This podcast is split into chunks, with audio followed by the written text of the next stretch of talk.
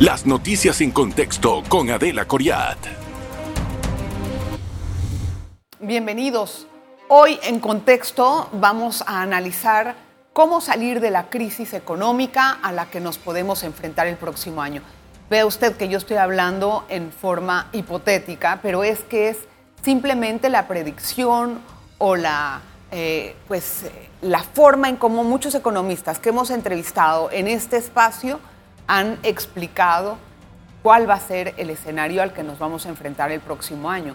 Ya teniendo este diagnóstico, ¿qué hacer? ¿Cómo lo podemos sacar adelante? Y si eso tal vez lo han contemplado, pues algunos candidatos a la presidencia que nos puedan dar una, una luz de cómo se va a atender. Pero vamos a conversar hoy con el, el economista Ernesto Bazán, que nos acompaña en el estudio. Gracias, don Ernesto, bienvenido. Muchas gracias, Adelita, por la invitación. Bueno, don Ernesto, como yo expliqué en, el, en la introducción, hemos tenido muchos eh, analistas como usted, especialistas en temas económicos, que nos han hablado acerca de la tormenta perfecta que vamos a tener en el próximo quinquenio. Sin embargo, vamos a empezar por lo primero. El presupuesto que se debe de presentar debe de ser más o menos una guía, ¿verdad? De cómo es lo que vamos a enfrentar. En ese presupuesto que hay, hay que respetar los compromisos de las leyes especiales. Esas leyes especiales suman más de 3.500 millones de dólares en acumulativo con todo lo que se ha hecho a lo largo de los años. No se puede tocar, es lo que yo entiendo. O sea, que es un gasto o una inversión que va a tener que pagarse. Pero sí están pensando en el Ministerio de Economía y Finanzas, como lo dijo el ministro Héctor Alexander, todo es posible. ¿Qué es ese otro que todo puede ser posible? Bueno, eh, primero que nada, eh, reducción de gastos innecesarios. O sea, creo que hemos sido testigos de cómo se ha gastado en camionetas, en movilizaciones, en viajes, en viáticos, en bonos, que ahora lo estamos viendo, ¿no? Entonces, hay gastos que realmente no son necesarios, que en donde los gastos deberían ir a la par de una situación compleja, eh, deberían ir respetando una situación que merece austeridad y eso no está ocurriendo. Entonces, si nosotros hacemos un listado de todos los gastos y empezamos a hacer una revisión de todos aquellos de los cuales nosotros podemos prescindir, vamos a poder tener un primer paso en la reducción de gastos, ¿no? Los subsidios, por ejemplo, en los subsidios... ¿Pero cuáles subsidios tendría usted en mente? Por ejemplo, el subsidio a los combustibles. Pero son 40 millones de dólares. Pero es que precisamente de eso se trata. Y no solamente son 40 millones de dólares, son, eh, lo importante es el mensaje que nosotros tenemos que transmitir al país. Estamos en una situación de austeridad y tenemos que hacer, lo, digamos, el gran esfuerzo es la suma de muchos pequeños esfuerzos. Tenemos el subsidio a los combustibles. El vale digital. Tenemos el vale digital. ¿no? Eh, tenemos que reformular algunos subsidios, como por ejemplo el subsidio al tanque de gas. Ese subsidio tenemos que estudiarlo y tenemos que modificarlo. Eso no lo van a hacer en este periodo, yo dudo mucho. Bueno, si me preguntas a mí, o sea, si tú me estás preguntando, si tú, me estás preguntando lo que se puede hacer, yo te respondo lo que se puede hacer. Si tú me estás preguntando si yo creo que eso se puede hacer, esa es otra pregunta. ¿Y usted cree que se puede hacer eso? Yo creo que se puede hacer. ¿Que va a tener el actual régimen la voluntad de hacerlo? Creo que no.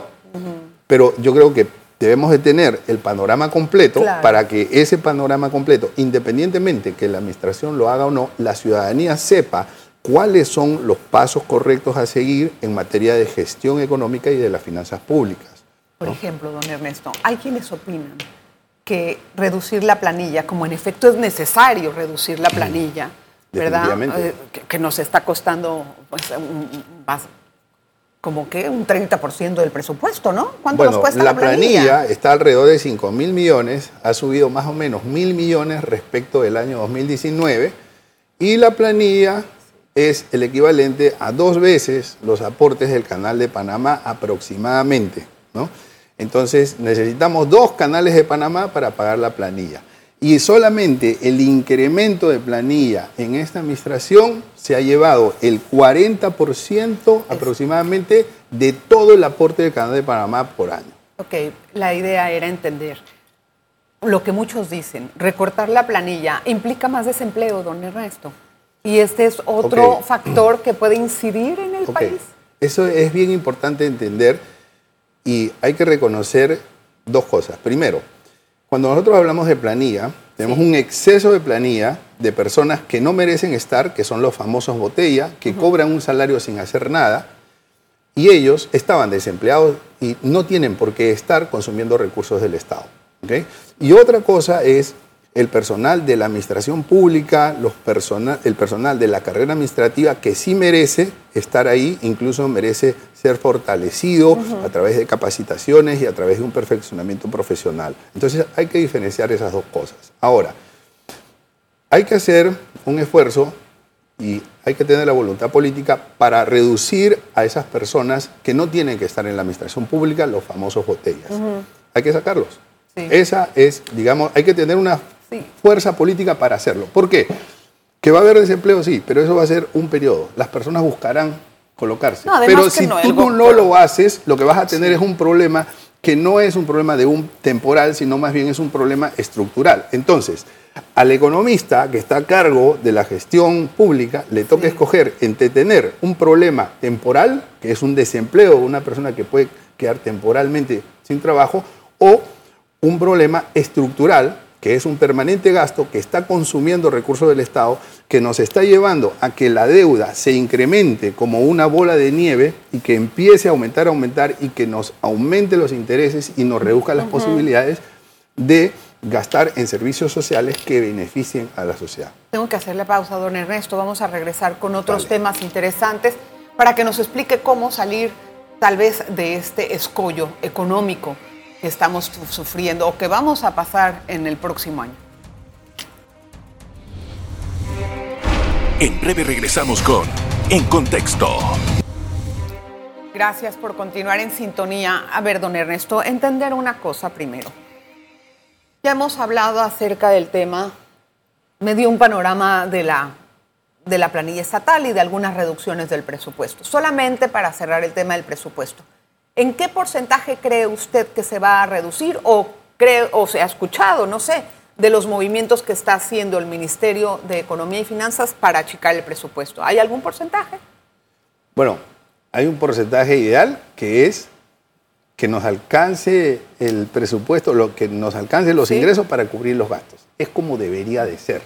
Que eso es factible por razones políticas, pues realmente sabemos tú y yo que eso es muy difícil. En cuatro años esta administración no lo ha hecho, ha priorizado los intereses políticos por encima de una gestión económica sana y sinceramente yo creo que en este último año no lo van a hacer. Ahora, que va- van a reducir el presupuesto o que deberían reducir respecto de la última versión, definitivamente. ¿Pero en La cuánto? última versión Esa es era más de mía. 5 mil millones de incremento. O sea, van eso a es... reducir lo que en 7 mil millones de incremento. ¿En cuánto puede quedar ese nuevo presupuesto? ¿Cuál, si usted fuera el ministro, ¿cuál sería la cifra? Bueno, la cifra debería ser un presupuesto inferior al del año pasado. Inferior, que ¿En el qué, inferior tan, qué tan inferior? al del año pasado. Si tenemos un déficit fiscal de 3 mil millones, el objetivo debe ser reducir ese déficit fiscal.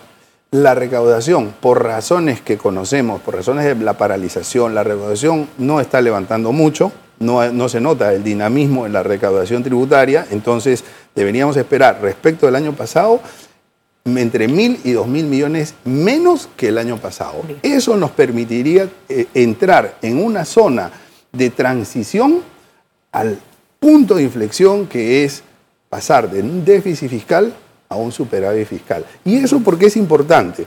Porque mucho se habla que el país está endeudado, que deuda por aquí, que deuda por allá. Entendamos bien que la deuda es una consecuencia.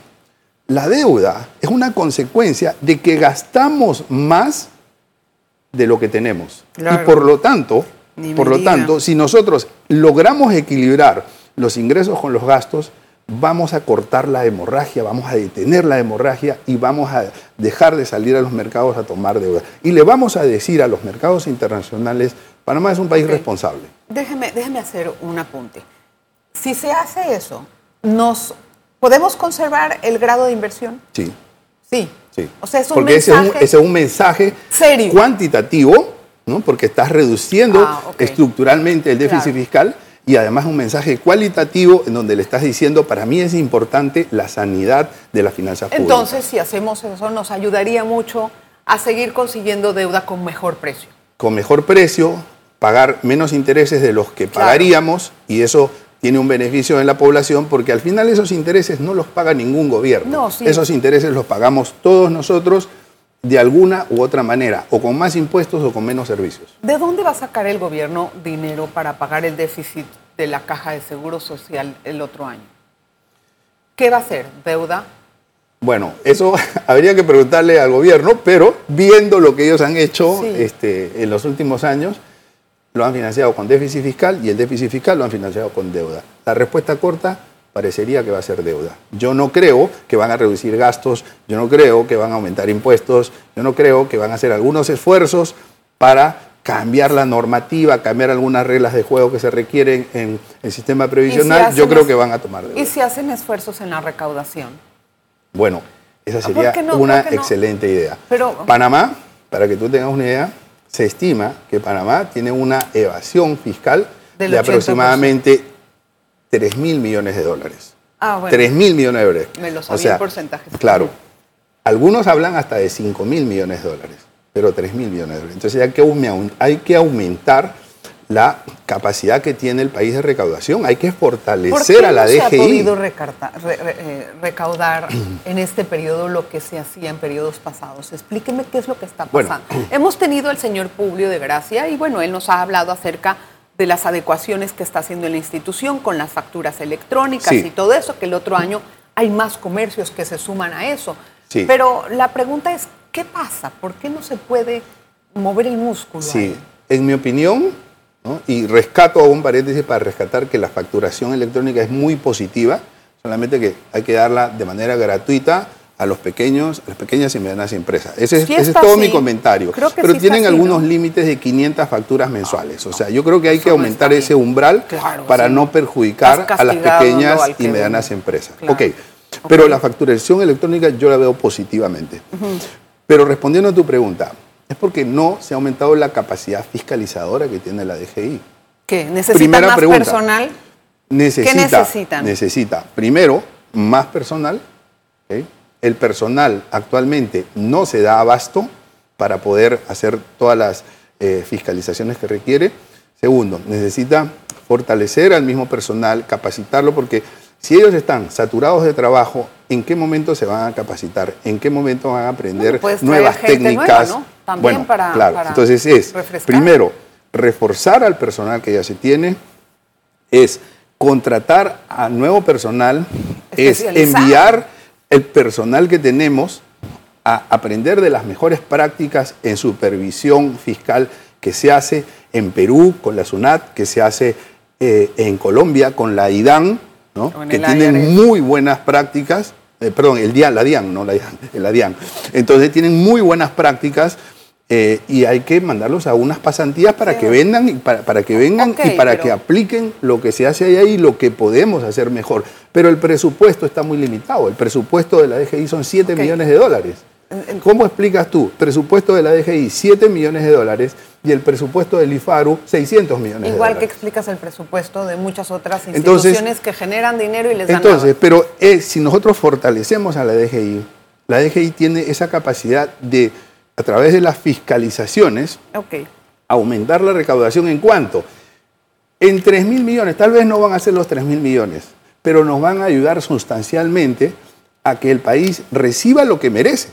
Sí, eso porque- toma un tiempo, don Ernesto, Sí. y, el, el- y el próximo año es lo que deberíamos de tener ya, una, una mejora en la Y hay, recaudación. hay ¿no? una segunda razón, hay una segunda razón por la cual eh, el sistema de, digamos, eh, de evasión o la evasión en Panamá es un problema serio, ¿no? Y es que no hay sanciones. Es lo que se conoce como la certeza No, del castigo. Bueno, o sea, pero hay, hay, hay una ley que habla al respecto, más de sí, 300 mil. Pero la ley no basta. Bueno, La ley no basta. Es lo que- es decir, mira, lo que pasa que la evasión fiscal hay que verla como lo que realmente es, ¿no? Y es un delito realmente que tenemos que cortar. Es como asaltar, Sí. eh, digamos, una dependencia gubernamental. En la práctica es lo mismo. Voy al cambio, don Ernesto, no se vayan, por favor, quédense con nosotros, vamos a hablar ahorita al regresar de otros temas importantes en materia económica. En breve regresamos con En Contexto. Gracias por estar en contexto. Hoy hablamos con el economista Ernesto Bazán. Don Ernesto, el impacto grande que va a dejar la minera, el cierre de la mina, eh, ya hemos dicho cómo se puede contener. Una de las formas que usted me ha planteado es el presupuesto un poco más corto. Pero ese presupuesto más reducido implica menos inversiones estatales, porque no sé si van vamos a tener dinero para eso. ¿Cómo va a impactar en las inversiones del Estado? Esa es una pregunta. Y la que sigue es, ¿cuánto dinero va a dejar pendiente en pagos a proveedores el presente gobierno? Bueno, primera pregunta. Las inversiones estatales no solamente se hacen con dinero del Estado. ¿ok? ¿Se puede tomar deuda para eso? Sí. Para Pero eso vale la pena tomar deuda. No vale la pena tomar deuda para pagar planillas ni, ni para subsidios innecesarios, pero sí vale la pena tomar deuda para una carretera, para un nuevo hospital o para una nueva escuela, que es infraestructura. Entonces, pero no necesariamente se tiene que hacer, se tiene que hacer con dinero eh, de deuda pública. Se puede hacer a través de asociaciones público-privadas, Sí. ¿no? En nuevas carreteras, eh, se comparten los beneficios con, con los Sí, privados que hacen la inversión. Entonces, existen algunos mecanismos. Y la segunda pregunta que me hacías era, Era cuánta, o sea, en realidad, ¿cuánto es la deuda que va a dejar este gobierno a los proveedores, cree usted? bueno eh, mira, deuda. Actualmente, a octubre, la deuda pública es 47.600 millones de dólares, que es el nivel récord. Sí, pero a los locales. Ok, esa es la deuda pública. Aparte, existe lo que yo llamo la deuda escondida. La deuda escondida es la que no aparece en esos 47.600. La deuda proveedores, Esa. que va a ser más de mil millones de dólares. O sea que el gobierno va va a dejarlo más igual de mil como lo de recibió, casi, Ahora, casi. la deuda al Fondo de Ahorro de Panamá, Sí, ese. que son más de mil millones de dólares también. Por ahí cercano a mil millones de dólares, un poquito más tal vez. Entonces tienes aproximadamente, ahí nomás va sumando más de dos mil millones. Tienes adicionalmente eh, los contratos llave en mano, Sí. Que no están que en los pagarse 47.600 millones, ¿ok? Tienes adicionalmente la deuda que se tiene que tomar por eh, la transición en el déficit o en la transición del sistema previsional por eh, las reformas al, al- al sistema previsional. El-. Sí, sí, sí. estamos hablando del IBM de, de beneficio definido. Entonces, ahí tienes otra deuda más, que ¿de esas deudas, esas deudas no dinero? están, esas deudas no Bueno, están. ¿de dónde vamos a sacar tanto dinero? Bueno, Me pregunto yo. Tenemos que ser creativos. O sea, Wow, existen oh, las asociaciones público-privadas, por ejemplo, ¿no? en donde podemos compartir beneficios. O sea, Panamá es un país rico, Panamá es un país que tiene recursos, Sí. Panamá es un país que normalmente está ávido a que venga inversión extranjera directa. ¿no? Entonces, eh, y sobre todo, lo más importante es cortar la hemorragia. Y cortar la hemorragia quiere decir dejar de tomar deuda. ¿Y cómo hacemos eso? Reduciendo los gastos y aumentando la recaudación, reduciendo exoneraciones, fortaleciendo la DGI. Si nosotros lo logramos, entonces vamos a pasar a una nueva etapa. Don Ernesto, ¿cuál es su, cómo prevé que se va a comportar la economía en el próximo año? ¿Tiene usted algún termómetro de Mm. Sí, eso? la, la economía mundial va a tener un ligero crecimiento. ¿Y Panamá? O, eh, bueno, en el caso de Panamá, este, no necesariamente, porque como es un año de elecciones, eh, pa- eh, las inversiones se contraen. Normalmente esperan a ver quién va a ganar, entonces, eh, y tú sabes que la inversión es un elemento importante Sí. en el dinamismo económico. ¿no? La salida de la mina, obviamente, va a afectar también al PIB ¿no? y a los indicadores de Panamá.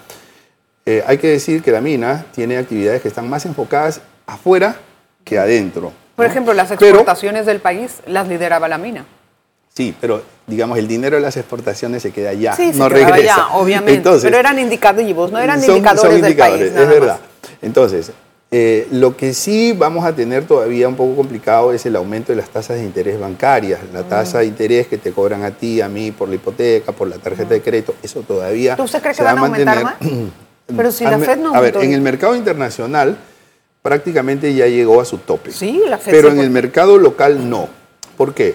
Porque el mercado local se financia con plazos fijos, eh, principalmente, que tienen un periodo de vencimiento de 6 a 18 meses. ¿Qué significa eso? Que lo que pasa afuera llega a Panamá con un rezago de 6 a 18 meses, no es tan automático. Entonces, este año 2024 vamos a ver los efectos del año 2023, algunos rezagos y va a haber todavía algunos aumentos en la tasa de interés local que internacionalmente no vamos a ver, pero es por ese efecto rezago. O sea, don Ernesto, para resumir, ¿en qué ve el porcentaje de crecimiento para el próximo año? Bueno, yo creo que con la, considerando la salida de la mina, podemos estar creciendo entre 0.5% y 1%, considerando la salida de la mina. Pero ¿cómo es posible que si antes estaban prediciendo que íbamos a crecer 5%? La salida de la mina impactó hasta llegar a 0.5%, pero la mina no es todo el país. ¿Por, qué, por qué ese, mi, proyección era de 6%. Si nosotros le quitamos el porcentaje de la mina, que es más o menos un 5%, está en 1% aproximadamente. ¿no? Está en ese rango. O sea, ninguna otra actividad se mueve, se mueve igual, no entiendo. Sí, está moviéndose igual, por eso hay un crecimiento. ¿no? Por eso hay un crecimiento de entre 0.5 y 1. Pero eso es restando el efecto de la mina. Si la mina hubiese continuado, estaríamos hablando de más o menos un crecimiento de 6%, que es un crecimiento envidiable para la región. O sea, que la mina era el crecimiento del país, es lo que entiendo. Eh, la, digamos, lo que pasa es que cuando tú ves la salida de la mina, la mina sale completamente, no solamente el crecimiento de la mina, sale toda la producción de la minera, que más o menos es un 5%. Entonces tienes que quitarle esa parte que ya no va a volver. Y, si esa parte consume cerca del 80-85% del incremento. Ok, don Ernesto. ¿Y cómo no se pueden activar otros sectores para que puedan producir más de Como lo que te decía, sí es posible, pero Recordemos que es un año electoral. En el año electoral, ¿qué hacen los inversionistas normalmente? Vamos a esperar a ver quién gana, porque si gana uno, que si gana el otro, que fulano hace esto, que el otro hace lo otro, vamos a esperar a ver que pase la incertidumbre y entonces las inversiones que llegan, ojalá en el segundo semestre, probablemente se ven materializadas con mayor énfasis en el año siguiente. Tengo una pregunta muy curiosa. No me tiene que dar el nombre. Nada más dígame, ¿usted ve que hay algún candidato preparado para manejar el país económicamente. Sí.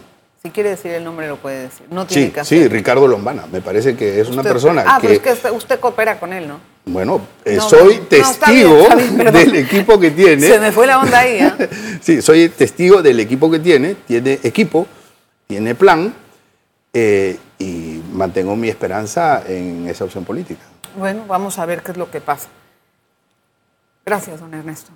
Gracias por estar con nosotros. Qué, qué, qué, complicado escenario para. Pero hay esperanzas. Hay esperanzas. Eso es lo último que se muere, dicen por ahí. Gracias a usted. No se pierda las investigaciones de la Estrella de Panamá con respecto a la estrategia marítima del país. Se las recomiendo y nos vemos la próxima. Así que me sacaste la. Las noticias en contexto con Adela Coriat.